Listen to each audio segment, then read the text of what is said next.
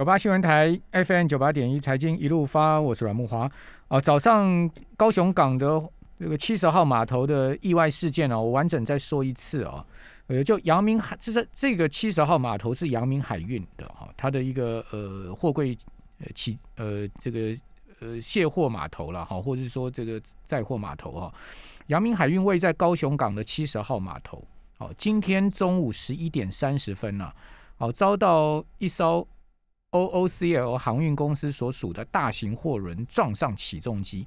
那 OOCL 是呃台湾东方海外航运公司哦，这个这个航运公司的货柜轮哈，呃撞上了起重机，就一般我们讲那个天车啊，好造成呢码头边两部塔式起重机倒塌，两部哦，哦因为当时正在有人员在起重机内作业哈。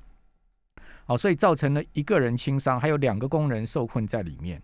哦，那呃，这两个工人呢，呃，现在目前最我没有看到最新的新闻报道哈，说他们现在目前到底获救了没有？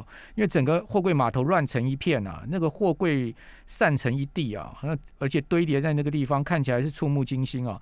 那三十三岁的林姓跟三十一岁的杨姓工人呢，一度是受困在货柜高架上。哦哦，救难人员用六十公尺的这个吊车啊，把人哦连人救下来了。哦，这两个人已经救下来，把人救下来。十二点四十四分脱困。哦，我我我看那个中午在传那个赖的影片哦，传的看起来那个现场真的是蛮惊悚的哈。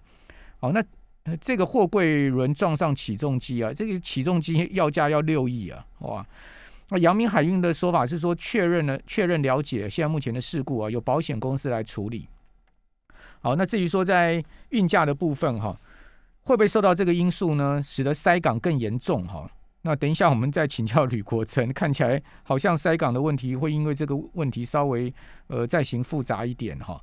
好，那至于说海货柜海运呢，即将迎来第三季，第三季向来是传统旺季了哈。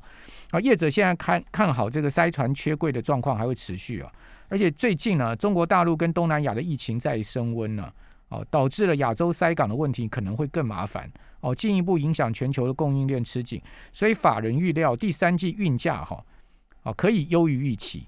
哦，所以这样的状况呢，呃，等会我们还要再来谈钢铁。我们今天现场连线的是《天下杂志》副总主笔吕国珍，国珍你好。主主持人，各位听众，大家好。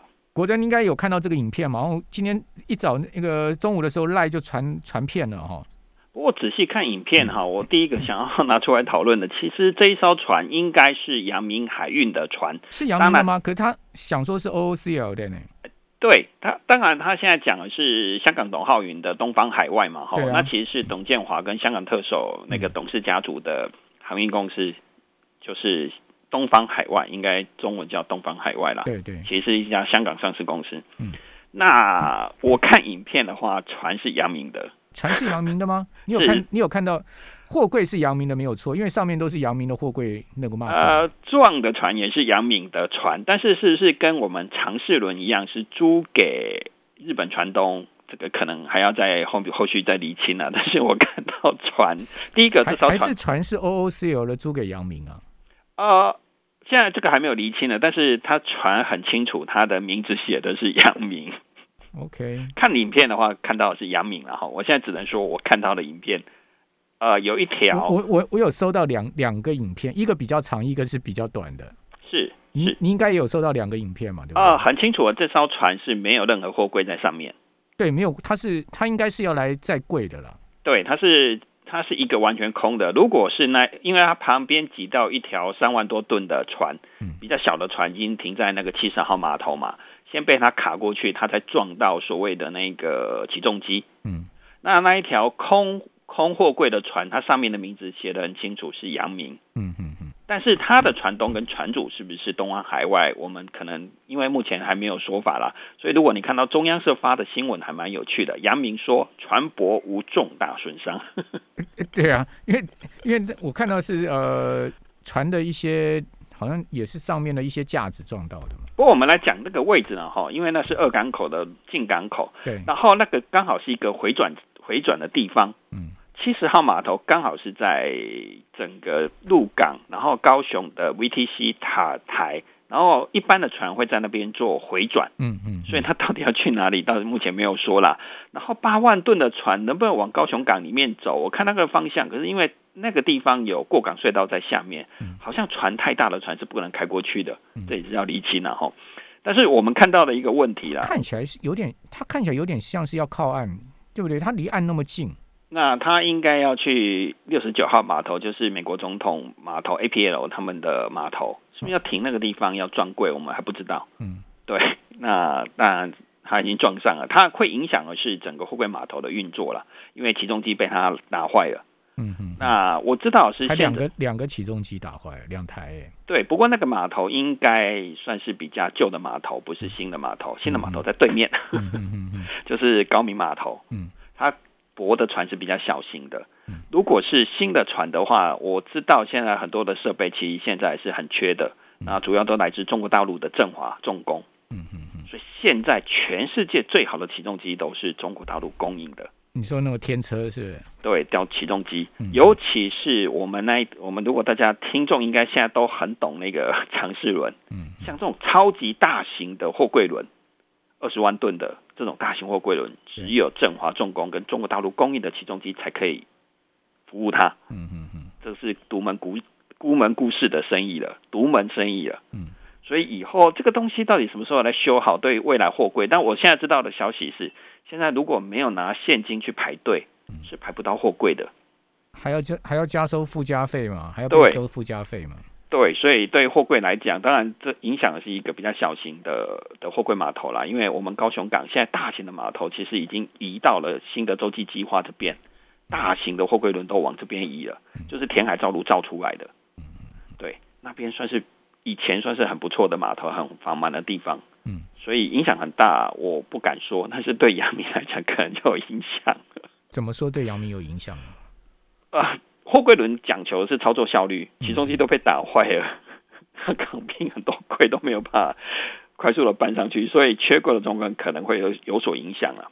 不过幸好只是阳明一个码头了。那是好到长隆吗？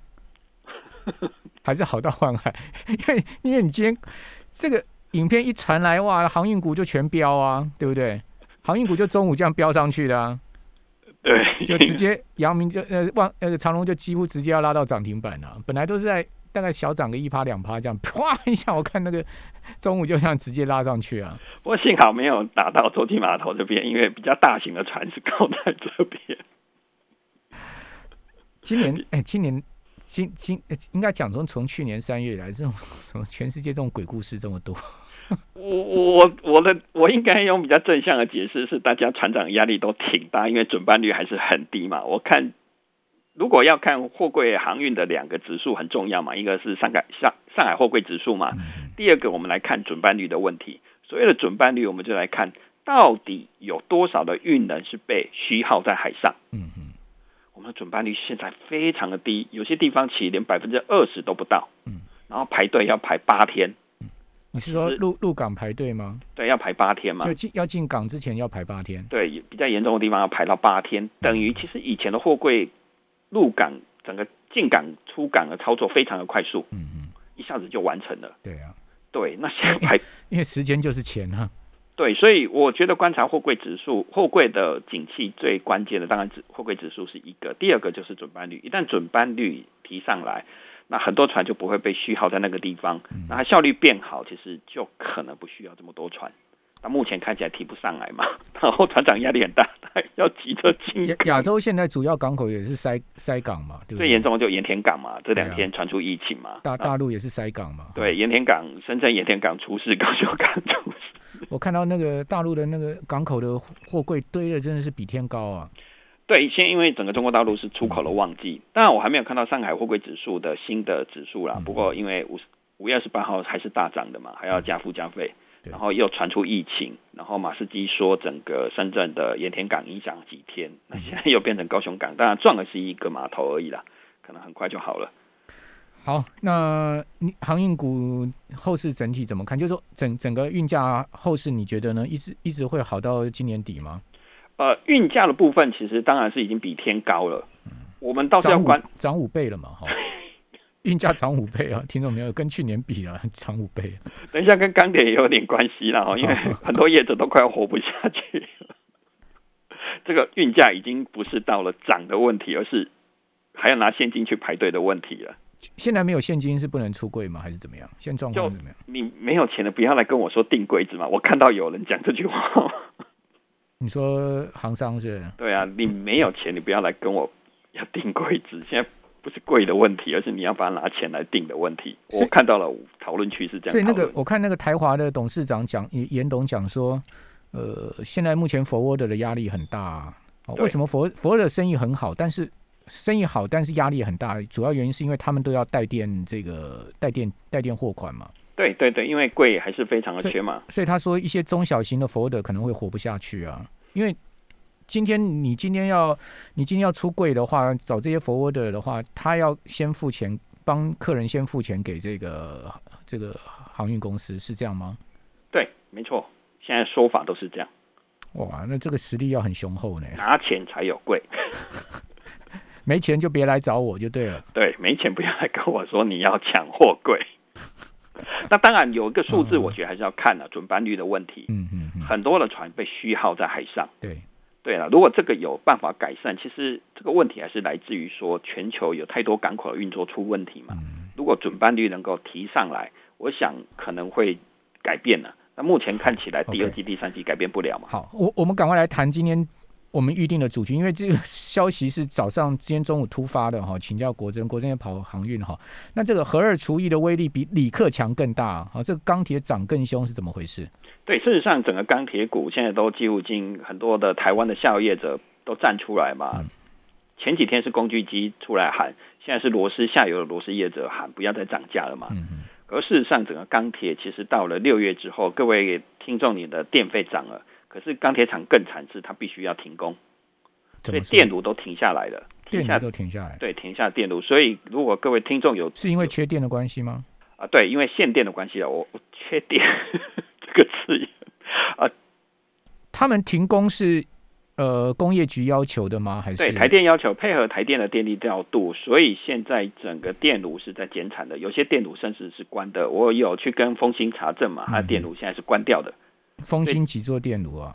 呃，它主要是一座电炉嘛。它的电炉当然还是台湾最大的。那它电炉关掉，其实等于它就没有供应上游的原料。不过它加工厂还是在生产的，也就是说它继续做型钢跟所谓的拉钢配。嗯嗯嗯。对，但是电炉就停到了。整个全台湾的话，大概要减少百分之三十到四十电炉的产能。我要说的是电炉，所以会影响的是钢筋跟型钢这块。嗯嗯嗯。所以大家主要会影响到上市公司就东风威海。对。东和、丰兴，但这些威智、海钢最近股价涨最凶的也是海光啊、威智啊、东钢这些公司啊。主要是因为台湾的电力实在太吃紧了。那六月十五号的话，核一、核二一号机九十八万五千千瓦就要提前除役。那这个对于台湾的钢铁业来讲，这是一个雪上加霜的事情，是整个钢铁的供应或是生产。这个细细节到底是怎么回事？我们等一下请国珍再完整讲清楚。九八新闻台 FM 九八点一财经一路发，我是阮木华。我们现在访问天下杂志副总主笔吕国珍哈。呃，其实从六月一号开始，我们就进入到夏季电价了哈。这个夏季电价呃涨幅是从十三趴到二十七趴不等哦。所以听众朋友，您现在开始用电就变贵了哈。那呃，其实钢铁业也算是一个高耗能的产业哈。那如果说这个核二厂一号机要除以啊，少掉九十八万千瓦的话，这个对于现在目前供电吃紧的整体情况来讲啊，会形成更大的压力。所以在这个结构之下，好，国珍刚刚点出来了，可能刚。呃，钢铁业者被迫要减产哈，那我们继续来请教国珍，国珍可以把这个整个从头到尾再讲详细给我们听众朋友了解，整个结构到底是怎么样？我先更正一下，丰兴有两个电炉，大概一年大概产一百八十万吨，它其实是国内的电炉，其产量还相当的大，一百八十万吨。对，那整个进到六月之后，其实台湾将近有千万的电炉的产能，那因为它的耗电量是非常大，因为中钢跟电炉其实不一样，电炉就是所谓的用电来溶解废铁废钢。对。来提炼钢，所以台湾有两个系统可能都会受到影响，当然还有第三个系统呢。那第一个系统就是钢筋跟新钢，第二个系统就是不锈钢，所以它影响的其实是会影响东风威海还有华兴丽华，叶联跟唐龙钢铁。嗯嗯，那还有一家是做合金钢，也是用电炉的，其实是龙钢。对，那台湾其实，在电炉厂并不算少，我们其实电炉的产能算很大。那这是第一个。可是进到六月之后，以各位听众，五月十七号的时候，我们的好像还是 A、B 组被停电嘛，还 是 C、D 组？其实我们少了五十万千瓦的电。现现在各组都会轮啊。哦，对，那好像 E、F 组要被停电嘛，哈。那其实我们少了五十万千瓦，我们就造成了五一七大停电了。对。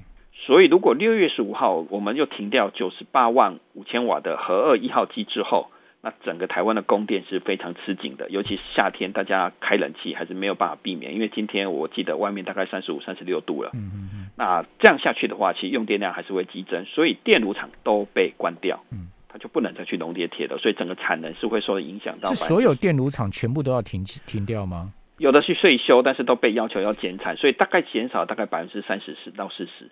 产能会减少百分之三成，百三成到四成就对了。对，那压钢厂的话，它也必须它生产的时间是会被受限制的。嗯嗯，就是太阳大的时候才做，太阳下山的时候就不能做了。连中钢也是哦，我这里要说的是，中钢虽然用的是高炉炼钢，但是它的转炉或者是其他的压钢厂线，它也必须要停产。嗯，所以全台湾的钢铁在这个时候夏天的时候，其实它是会减少，是一个夏季。当然，钢铁其实夏季算是比较淡季。第四季是旺季，各位听众，所以第四季可能会再上来。嗯，那整个钢铁其实刚好这个时候减产，可是另外一个现象又发生了。嗯，其实国际的钢铁市场的价格是狂飙的。嗯，美国钢价涨了十，今年以来涨价涨了十五次啊！我看，我看美国下游业者像跟美国政府讲说，那个钢铁关税赶快拿掉，他们受不了，因为美国的钢厂涨涨，他们涨了十五次啊。对，现在。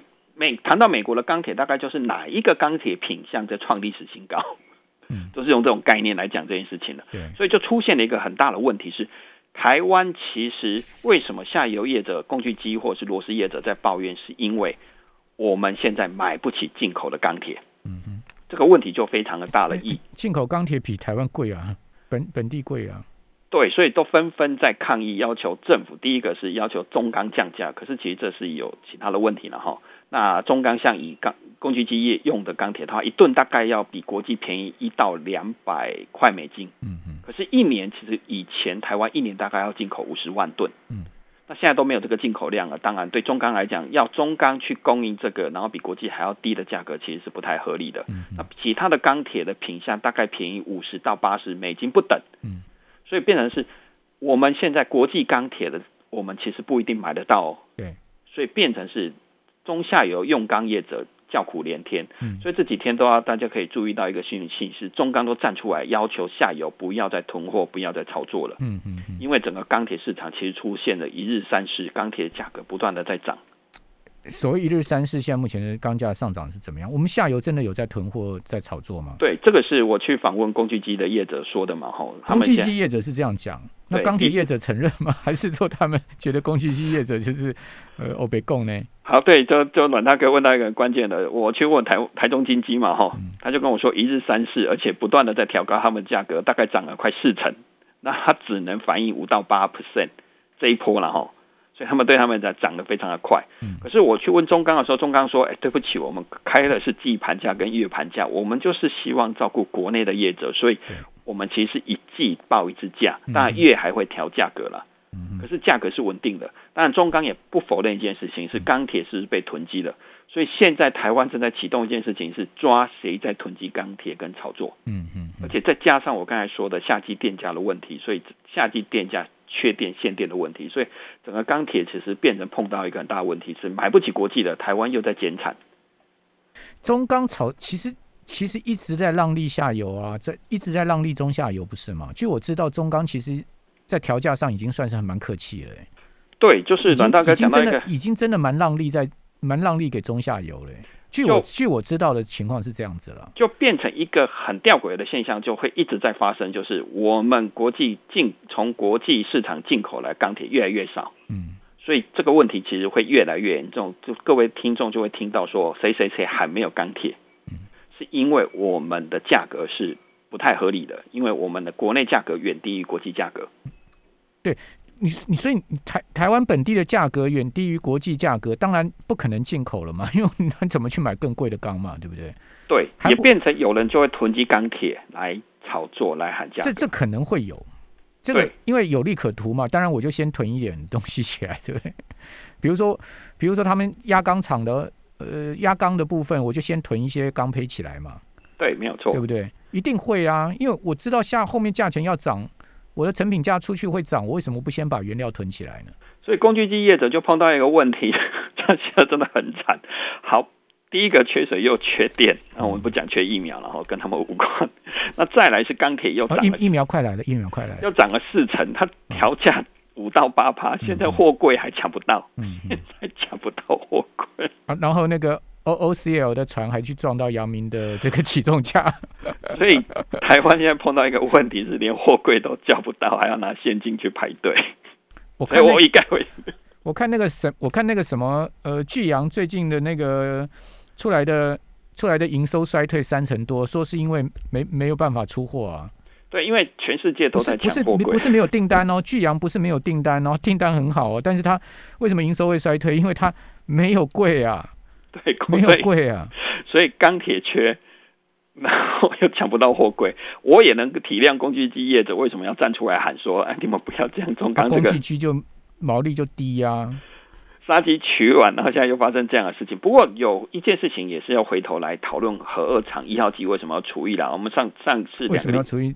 政策不就这样？其实核二厂。的机组都很老旧，一如果从老旧的角度来看，也是应该要除役嘛，对不对？对，但是主要其实是因为新北市政府不愿意核发干式储存的燃料棒的储存。啊，利息工朱立伦跟侯友谊就对了。对我，我其实还是要讲实话了，有说这这个说清楚、讲明白，从朱立伦讲到侯友谊是怎么样？从朱立伦到侯友谊，他们就站的没有核安就没有所谓的新北就不可以核电的立场嘛，吼，所以一号机就被停掉了。合一，那合二其实是还是有机会延役，或是当然和一号机今年年底其实执照就到期了，其实也是必须要看执照要不要再发的问题了。嗯嗯，那变成其实如果我们谈到了合二为什么提前主义，其实是跟呃国民党蓝营是比较有关系的。他有提前吗？呃，是提前，他是年底才到期。国珍才差那半年。对，但是如果如果干式储存厂能够核准让台电使用的话，其实核二一号机除役的时间也许可以考虑了，尤其现在用电这么紧缺的状况之下，可能也可以考虑的选项。选项，我不是说它要延长多久。我问过台电啊，台电说他们也绝对不会考虑这个延役的问题啊。对，不过他说你要你如果真的要把核二一号机派上夏电夏季用电的话，那他还要大修，他大修完之后再再重新启动要八月，其实根本也缓不济急啊。对。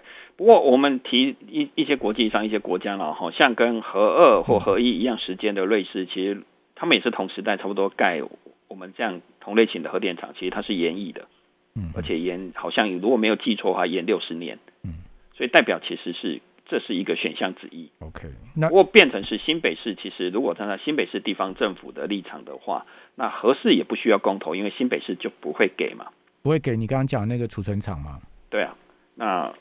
变成是我们从这件事情来讨论看的话，其实好像是蓝营在反对核电厂了。对不起，我必须要讲出实话。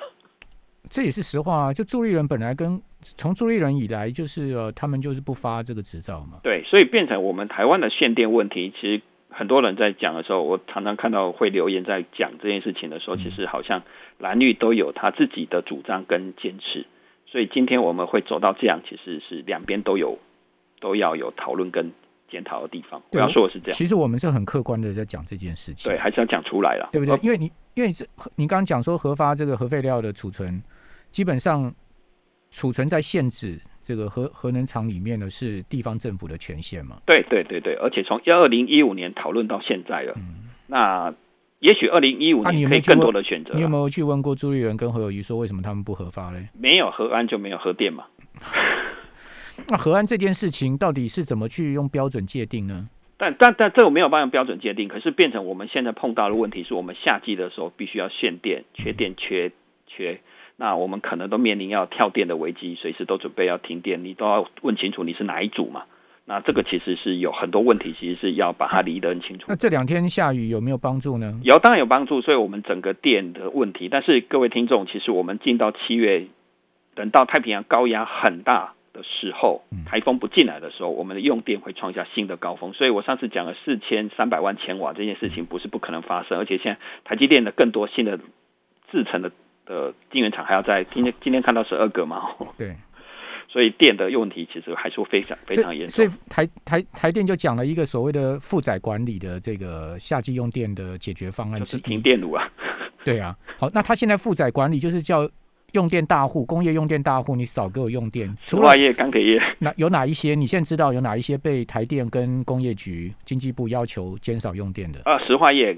大社跟人武工业区都要求要减少用电，还有在的钢铁业，其实电炉都停了嘛。嗯、啊接下来石化业其实压力很大，它其实是不断不能像电炉这样停，所以钢铁石化都会受到影响。那水泥因为自己有电厂，所以水泥影响不大。嗯嗯，对。那再来说我们民生用电，其实都会受到限制嘛。所以整个电的问题会造成的是钢铁其实是会越来越贵了。那业者的成本其实是越来越高的，变成是一个恶性循环，所以价钱就降不下来嘛。对，确实。非常谢谢吕国珍，谢谢。